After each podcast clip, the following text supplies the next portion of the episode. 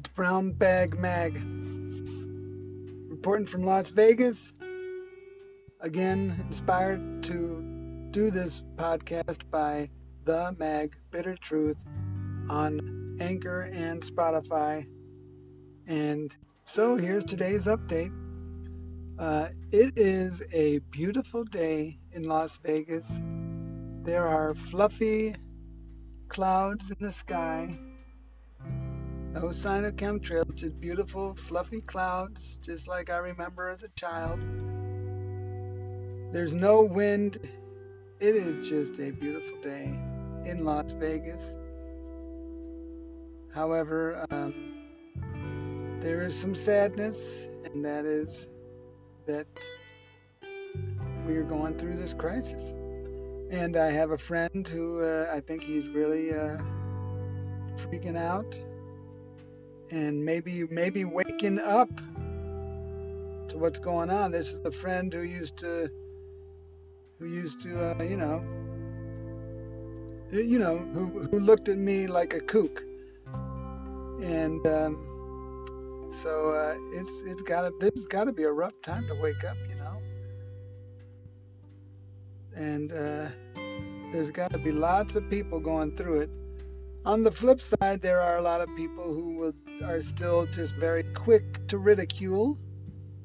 You know, friends.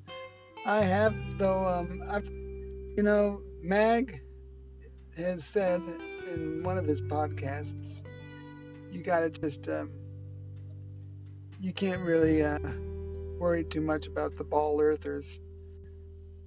And uh, I can definitely see with it. Uh, I see what he means. It's a, it's really it's really tough, but um, it is curious. This flatten the curve. I sent one text to a friend. Um, research flat Earth, flatten the curve, because I think that is probably what they mean by that. They're just it's kind of a just taking a stab at the fact that uh, so many people are deceived and and. Just quick to ridicule anyone that would question their way of thinking. Uh, I noticed there's a lot of uh, social distancing that seems to be uh, creeping up where people are actually going out of their way to, um, you know, distance themselves. And uh, I've even today been reminded that I might be a little too close to someone. So, um, on a positive note, um, I saw on an Instagram um, a store owner.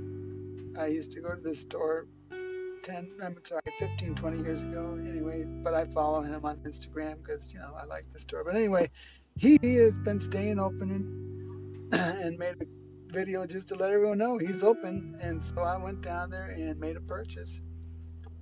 And uh, he's he's just he's heard that police, and I don't know if it's in this state, but he's heard in other states, police have actually been locking, putting chains around uh, the door, locking up businesses that are not closing. And then I guess there's fines that can be in, inflicted on some of these small businesses. So this definitely seems like part of it is an attack on small businesses.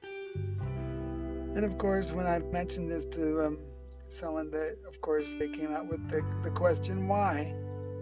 And it's just, I really, I think people need to stop asking the question why.